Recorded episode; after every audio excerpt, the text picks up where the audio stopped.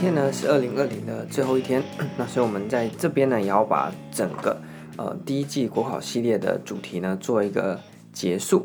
那上一次呢已经把法科要怎么准备自己的一些心得分享了一遍，那现在呢就把剩下的呃我应该说剩下的科目啦，但是我觉得应该是只有剩下两个，但其实应该是四个。那它的准备方式呢，来把它做一个总结。那为什么？其实有四个，但我会说只有两个呢，因为哪两个？就是政治学跟行政学。那你说，哎，那公共管理和那个公共政策就不是了吗？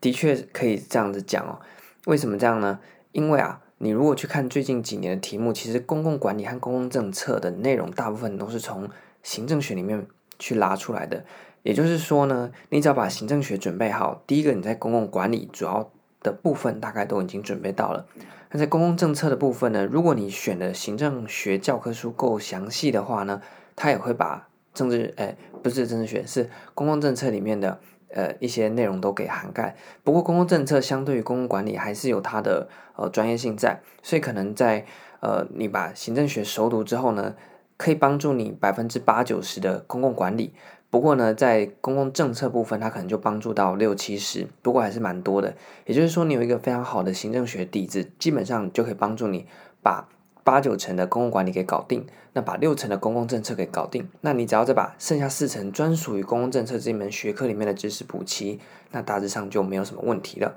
所以呢，我呃主要的就认为说，你只要把行政学顾好，其他两科呢，第一个是它内容都重复了，第二个是其实准备方法上面呢。也是差不多的。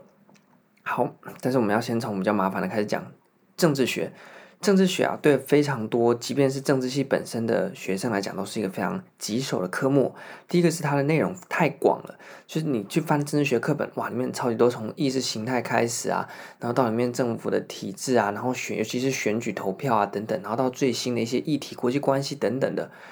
那呃，我想如果大家是本科系的话，在政治学一开始的时候，老师一定会讲说，政治学其实是一个非常庞大的学门哦。那里面可以包含大概三个或四个呃内容。第一个呢，可能就是呃国际关系，对吧？那第二个可能是呃比较政治。比较政府，那第三个是呃政治的理论或政治哲学，那第四个就是公共行政，那这四大支柱构成整个政治学。那但是因为公共行政被抽出来变成行政学了，所以剩下的三支呢，大部分就是呃属于我们现在所谓国考政治学的这个呃范围。不过最近有一些些的题目，政治学的内容其实是踩到行政学，但是这个比较少，那就不谈。好，那所以你去坊间挑书的时候呢，任何的考用书，政治学那本一定是最后的超级大本。那你翻开之后，内容当然就五花八门啊。尤其是如果你不是政治系本系的同学呢，那你看到这个政治学的课本，你应该就先脚软了一半，因为内容太杂了，然后非常非常多东西，而且它没有一个架构性在。因为我刚才讲过，它就是一个大杂烩嘛，还有国际关系，有比较政府，然后有这个呃，可能政治理论，像是意识形态就属于政治理论的嘛。那这么多这么杂东西呢？你是本科的读完，学校老师也不一定教得完。那第二个也不一定教得到点，那也教不够，不一定够深。那更何况呢？你是嗯、自己学的同学，或者是呢你去补习班？我想补习班老师多多少少也会面临到这个问题啦。那所以政治学究竟要怎么样去应付呢？就是在它的庞大的体系，然后在它嗯、却没有一个非常逻辑性的这样子一个嗯、构成上面。那我在这边要分享一下比较，我觉得会比较适合的方法。那政治学呢，上次有讲过，有分成呃，就是主攻科和防守科。主攻呢，就是你要把分数考高；那防守科呢，就是你不要把分数落掉，大概我抓个六十分当做一个基准，就是踩在安全线上面。但是你也不求你要考多高分，这叫做防守科。但像政治学，我就当做是一个防守科。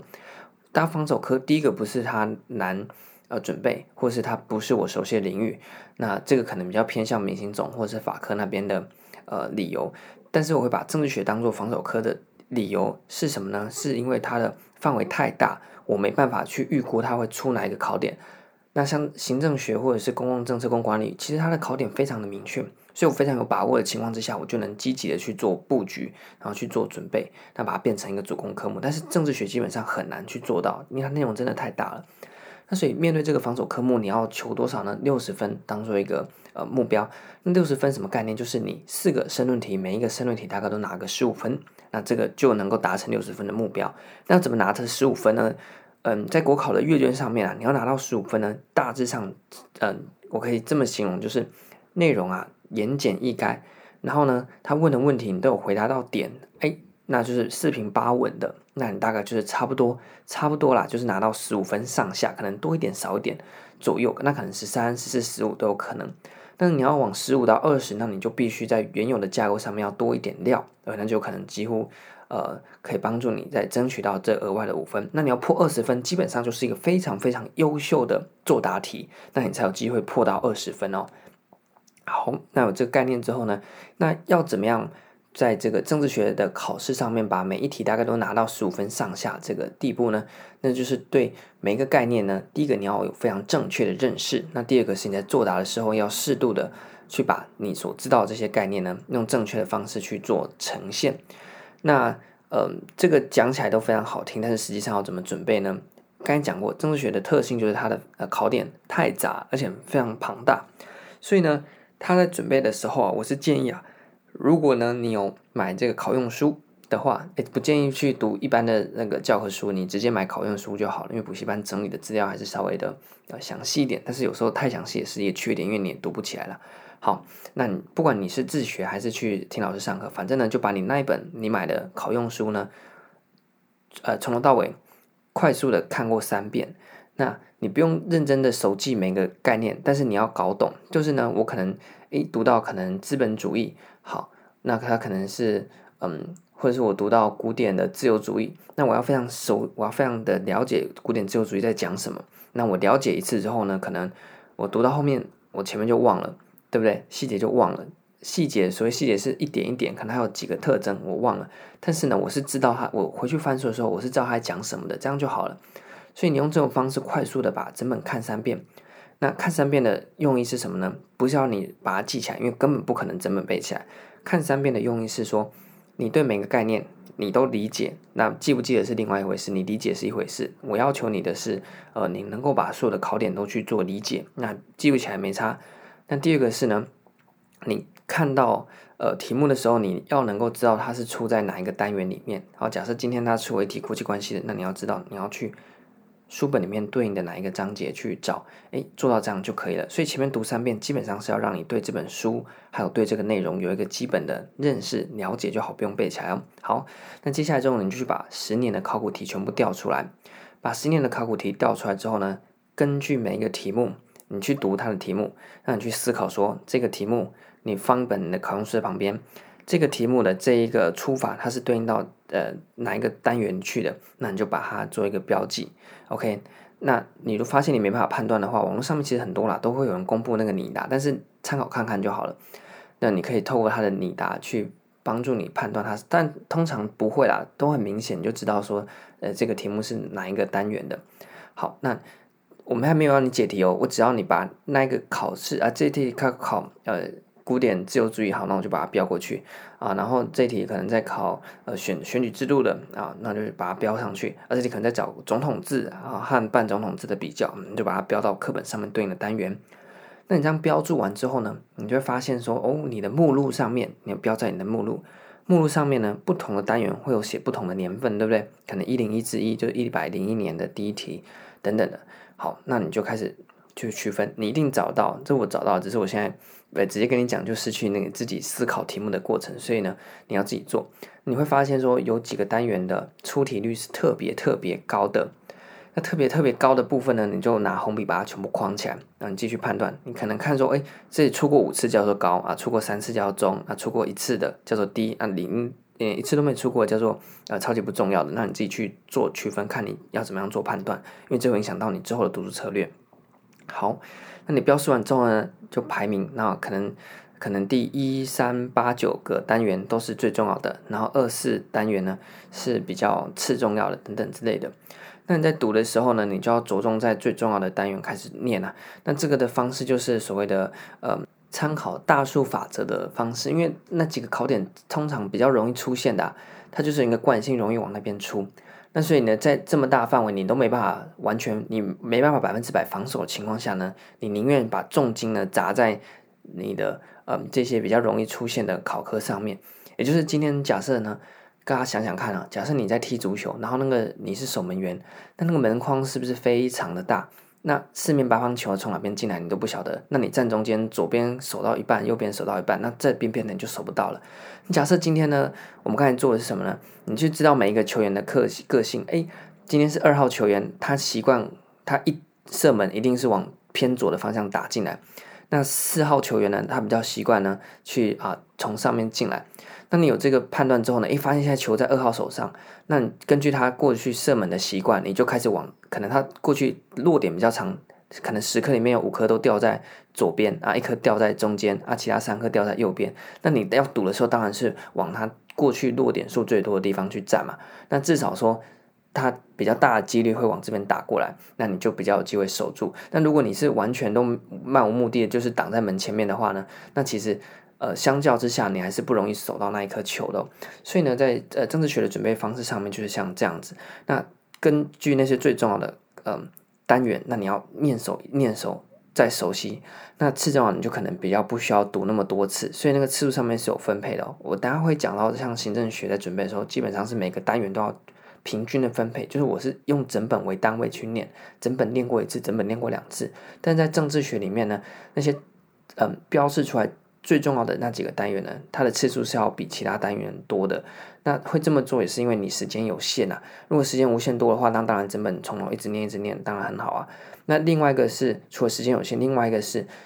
它的内容太多了，所以你也不可能奢望说我时间够多，我整本背起来，你没办法做到整本背起来。那你只好说我把主要的记忆都集中在某几个单元，那其他单元的记忆点就放少一点，那这样子来帮助我。去把用最有效的方式，在我有限的记忆里面，把这本书做最有效的记忆。你不要从头到尾巨细靡的记，第一个你做不到，第二个也是浪费你的时间，那第三个对考试一点帮助都没有。所以呢，政治学就要这样子去读。那读法很多人会喜欢做个笔记，那我是不反对。那不过我自己在念的方法，因为政治学你前面念三遍，要求的是什么呢？你对所有概念是不是都已经有一个基本的认识，只是你记不起来？好，那因为你都已经理解那个概念，只是你需要去。把它记起来而已，所以在读的时候，像我就拿一支笔，有没有？然后从呃参考书里面开始读，那读到看认为是关键字，像假设啊、哦，我现在念到、总统制啊，像是总统制里面有哪一个呢？行政立法分立，这个是一个关键字，我就把它框起来。然后它因为它是包在一整段的叙述里面，然后我就把关键字挑出来，挑出来，挑出来，挑出来，然后用点读的方式呢去做快速的浏览。那下一次呢？我在看的时候呢，我就不会再整段读了，我可能就挑个重点，像我前面画到的，诶，总统制里面就是呃行政立法分立啊，然后第二个总统可能有呃否决权等等之类的，这样子去读那些关键字。那所以到考试前的时候呢，你拿了一本大概六七百页的书，你根本就不可能在考前快速读。但是如果你在考前你能够用点读的方式的话，诶，你就诶总统制就连到哦、呃、行政立法分立，又就连到啊、这个国会呃。国会是这个人民直选，然后呢，总统也是由人民选出，类似这样子的概念点。那这样子的话呢，你在后面读书的速度会变快。那另外一个是你在记忆上面会用点的方式去做记忆，你不要记整段句子，你就记得呃总统制就是有哪几个关键字。那可能十个关键字你只记得五个，没差。那反正你上考场这五个你把它丢进去就不会错了。这样的准备方式呢，我认为啊，我因为自己也是这样做的，它的效率会高一点，而且呢，你是不断的在重复，而且非常快速的读过去，读过去，比较不容易读到枯燥。读国考最糟糕的就是读到呢，感觉到枯燥，你已经觉得为什么读那么久才读十页这种感觉。那遇到这种感觉的时候，你赶快要暂停，因为你已经读不下去，你在做只是煎熬的坐在那边，你完全没有办法再 input 任何的东西了。好，那所以这大概就是你政治学可以比较有效率去处理的一个方法啦。那另外一个，接下来进到所谓的行政学的呃一大家族，包含公共管理和公共政策。那行政学的做法就比较简单一些，因为我觉得啊，相对于整个嗯嗯这个政治学来讲，行政学它的体系算是蛮明确的。那细节来讲，什么叫体系明确啊？那体系之间就是各个单元之间的呃关联性要怎么去串、啊？那就是第二季啊，我会专门啊针对行政学来做各个章节的呃内容的介绍，那就当做是呃，如如果你有上过课，呢当做是复习；如果你没上过的话呢，或许呢可以当做是一个资源来帮助你在读行政学啦。那在那个时候呢，会更细节的来讲。不过大体上，因为行政学它的内容的关系啊，它比较好去做掌握，所以呢，我的做法就不会像刚刚政治学那么样的嗯悲观或那么样的投机。那行政学的念法呢，就是把每一个章节它的架构是非常清楚、非常明确的。那去把所有的脉络都理清之后呢，做法也是不断的去读那本行政学的参考书，那去做出自己的笔记。那最后呢，你在进考场之前呢，也是需要透过考题，那把过去的考点标示在你的课本上。那针对每一个，嗯，因为呃每一个考点它会对应到相对应的内容，那你把那些内容用你自己的方式去做一些类似小抄啊，或是有有可能用一张 sticker 就把。这个像参与式预算的重要的点，就把它记在那个 sticker 上面。那透过这样子的方式呢，去做记忆或去做学习，那这个基本上是可行的。那你要把整本行政学内容背起来呢，像我自己就有做过，那这个也不是不可能，因为它的体系真的比较脉络，就是它整个是有办法，呃，一无到无到一以贯之的，不会是零散的，所以准备上面相对来讲是比较可轻一点的。那至于在你考古题出了，你知道它怎么出以外，而另外一个也是帮助你知道说哦，哪几个单元比较少出，或可能像财政的单元，他就很爱问那些数字，几个月啊，多少钱啊，几帕啊之类的。那你知道这些考点之后呢，你就比较好去做你的准备。所以呢，在行政学准备上面，其实没有什么好建议的，因为你就是把它读熟，然后呢，去串起，去做出你自己的。呃，读书的架构，各章节的架构，那记得不要做的太具细靡遗，你只要列这个纲举目张就好，列大标题就好了。那细节呢，你看到标题你就自己脑袋可以想到了。那如果还想不到，表示你读的不够多遍，那就多读几遍。那一样你要去把每一个内容去做非常好的吸收理解。那之后呢，再去背。所以在做行政学的时候呢，主要都是在背标题啊，因为进考场的时候也是把标题拿来倒来倒去。那底下的说明部分呢，就是你现场用你的方式去论述。因为如果你背得太巨细迷，第一个是你没有那么多时间，那第二个是，呃，所有考生读到跟你同一本参考书的都写出类似的答案，那个阅卷老师看就知道你这个是死背的。那也不会得到太高的分数，所以呢，你只要背什么呢？你只要背大标题就好了，类似像是什么，呃，公共政策里面卡普兰是不是有七点原则？那就把这七点的标题背起来就好，里面说明就现场去发挥啊。那你到现场，那七点原则你也不用把标题死背，你只要记得它大概的意思就好了。像是公正性原则，你就写公正性啊；然后普遍受益原则，你就写普遍受益，类似这样子，或呃普遍的分配利益，类似这样子的方式，用你的方式去讲。那所以用记标题的方式，能够缩减你记忆的内容之外呢，也能够让你在考场上面快速的去把你各个重要的点啊，去把它抓下来，然后应呃把它应用在你的作答上面。那这是行政学类科，包含公共政策和公共管理都可以去做的。第一个把它读熟，那第二个套考古题去标示出比较常考的考点，第三个去做各个单元的重点架构图，那第四个就是拿到考卷的时候，懂得运用架构里面的标题组排列组合，组合成适合那一个题目的答题方式。那至于内容说明呢，要记得用你的话去讲，那这就吃重在一开始的时候，你有没有办法对内容理解？因为你理解才能用你的方式去做解说。好，那所以这个很快了，因为下一个呃。部分呢，我就准备要来做行政学细节的讲解，那所以我会把重点放在那边，那可以讲的比较细一点。那所以今天呢，大概就是就呃行政学家族，包含公共资产、公共管理，以及比较麻烦的政治学这样大呃类别的科目，在国考的时候要怎么样去准备呢？来分享自己的经验。那我觉得这是比较有效率的。我所有的读书方式都是以效率为最高指导原则，就是如何在最短的时间那。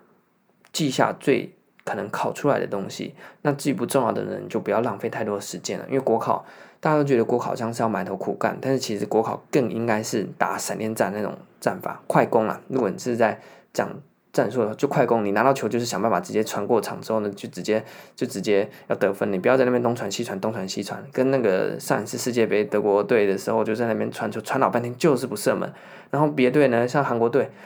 那个直接一踢就过半场了，之后呢，就直接传两颗，就直接朝门打进去。你管他会不会进，你就反正你就要射门才会增加你那个进球几率嘛。这边东传西传，东传西传，这边布阵老半天，布到最后，你球就直接被别人抄走，然后别人随便乱射，可能射十颗中两颗，他就得两分。你在那边传球传老半天，只射两次门，然后呢，两次刚好又没中，那你不就输球了吗？所以国考。真的是要打快攻，你就直接呢快速的去推进，快速的读过，然后快速的去做所有的准备。你不要同一本书在那边磨一个月、磨两个月，到最后你真的是磨到你自己意志消沉掉，然后再来怪怪说：“哎呀，这个国考过备考过程真的很地狱啊！”那是你可以自己去调试的部分，你要把它做到最好。那当然，国考也没有那么样的好玩啦，当然也是非常枯燥。只是如何透过你可以处理的部分呢，把这个国考的备考过程变得可能。不那么枯燥，或减低那个枯燥的感觉，来有利于你最后呃抱着非常好的这个状态进到考场上，然后录取呃你想要的这个职缺或录取你想要的名额等等之类的，那才是嗯、国考在备考的时候真的可以嗯、去思考的一件事情。好，那今年呢，大概就过到今天是最后一天。那明年开始呢，我们就要把重点放在行政学上面。那目前好像还没有 podcast 在做类似的内容，不过呢，我觉得可以来试看看。那反正呢，就是一个平台。那我把我所知道的和我的念法，那中间一些美感，用比较有趣的方式呢来介绍给大家。所以如果你有要准备国考，或者是单纯对行政学有兴趣，或者是呃你有人在准备学校的行政学的话呢，你都非常适合参加。我们明年度最新的一个计划，就是我们把行政学每个单元的呃内容，那就来在这个 podcast 的平台做一个介绍，那会比较知识性一点，不过还是会尽量讲的有趣一点了。如何有趣的呃去学习这个行政学，那我想会增加大家对这个科目，不管你是为了考试，或者是应该不会有人出于学术的兴趣吧，就在考试的备考过程当中，可以非常有趣的去了解。好，那最后在这边呢，其实可以稍微 murmur 一下，就是其实大家如果高中有去补习班上课的话，发现有些高中补习班的老师他的那个上课方式是非常生动活泼的，然后所以把一些无聊的科目，像是国文科还是什么社会科，我不晓得，讲的就非常有趣。那不知道为什么到国考的世界，是因为大家长大了嘛？所以这个年纪大一点之后，好像就。不太能开玩笑了，所以你去看国考补习班，每一个老师大概都很严肃的在那边上课，就没有那种高中的时候，有些老师比较活泼，会讲一些笑话或者是搞笑的，然后边搞笑，然后你就把内容记起来这样的一个情况。不过我之前念行政学的时候，因为念到后来念，嗯，走火入魔了，你可以你可以这样讲。所以呢，我觉得行政学其实你可以用很活泼的方式去学习，那整个学起来你会非常有趣。虽然别人可能觉得你是笑诶。但是呢，这样子真的是非常有效率，而且你学起来你会觉得不知不觉中，哎，你就记起来了。那为什么不晓得？没差，反正呢，你就记起来了嘛。那考试可以用了嘛？那考试用了你就有分数了嘛？那有分数考上了之后你就把它忘掉了嘛？或者是呢，就记得笑话，然后内容忘记也没关系。OK，那所以这是我明年希望能够做的呃努力和我的目标。那今年呢，非常感谢在这两个月里面。也应该是还没有认真在做推广，所以呢，如果是有有缘呢，听到的话呢，那真的是，嗯，有缘千里来相逢啊。那在一年的最后呢，也祝福大家能够，不管你的二零二零过得是好是坏，那在新的一年，你一样有个新的开始，你也能够非常美梦成真呐、非常有效率的把那些无聊的东西做掉，那把时间留给你有兴趣的事情，就像是我在考国考的时候。既然国考这么无聊，你就用最短的时间做好准备，那把剩下的时间留给你想玩的事情，就去玩吧。OK，这是我的目标，那也跟大家共同的来呃相互的祝福。那希望在二零二一大家都能够非常愉快的度过。如果真的非常想不开或有什么心结难过的话呢，嘿，也可以来绿岛，那非常欢迎大家。因为我今天看到新闻，好像听说二零二一年出国的机会还是零，所以国内的旅游暂时呢会处在一个没有。竞争的状态没有竞争，不是说哦没竞争力，是暂时国内旅游是独霸的啦，所以可能明年国内旅游还是非常夯啊。绿岛非常推荐大家来玩，如果你读国考读累了，那你可以到绿岛。那当然台湾很多地方都很漂亮了，那只是我对绿岛比较熟而已。那我自己安排了非常多新的行程，要到台湾的各地走走。那所以新的一年如果大家出不了国，那念国考或者是你在准备你自己的事情，准备到烦的话呢，台湾的山、台湾的海、台湾的土地真的是非常棒。那大家如果真的撑不下去的时候，回到土地上面，土地、我们的山、我们的海、我们的风、我们的人，就会告诉你，也许会提供你一些解答吧。我觉得应该是这样子。好，那我们就明年再见，新年快乐。